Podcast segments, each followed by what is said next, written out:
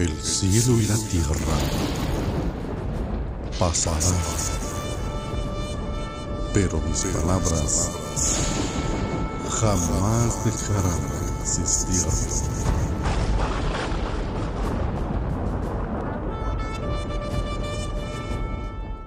Capítulo 18 del libro de los Proverbios.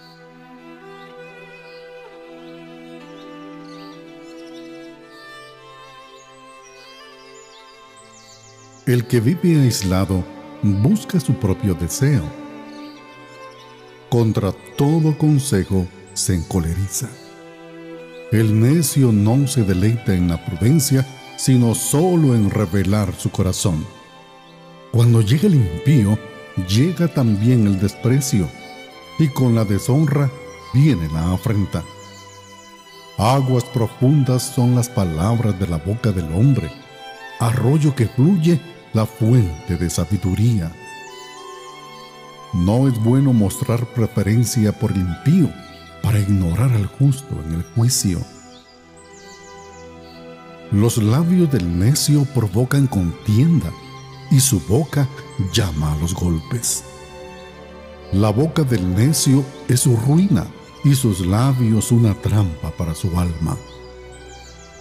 Las palabras del chismoso son como bocados deliciosos y penetran hasta el fondo de las entrañas.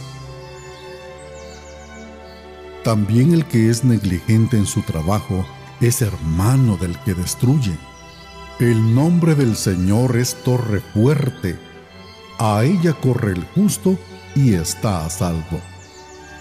La fortuna del rico es su ciudad fortificada y como muralla alta en su imaginación. Antes de la destrucción, el corazón del hombre es altivo, pero a la gloria precede la humildad. El que responde antes de escuchar cosecha necedad y vergüenza. El espíritu del hombre puede soportar su enfermedad, pero el espíritu quebrantado, ¿quién lo puede sobrellevar? El corazón del prudente adquiere conocimiento, y el oído del sabio busca el conocimiento. La dádiva del hombre le abre el camino y lo lleva ante la presencia de los grandes. Justo parece el primero que defiende su causa hasta que otro viene y lo examina. La suerte pone fin a las contiendas y decide entre los poderosos. El hermano ofendido es más difícil de ganar que una ciudad fortificada y las contiendas son como cerrojo de fortaleza. Con el fruto de su boca, el hombre sacia su vientre, con el producto de sus labios se saciará. Muerte y vida están en poder de la lengua, y los que la aman comerán su fruto. El que haya esposa, haya algo bueno y alcanza el favor del Señor.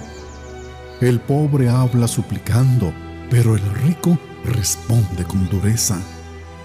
El hombre de muchos amigos se arruina, pero hay amigos más unidos que un hermano.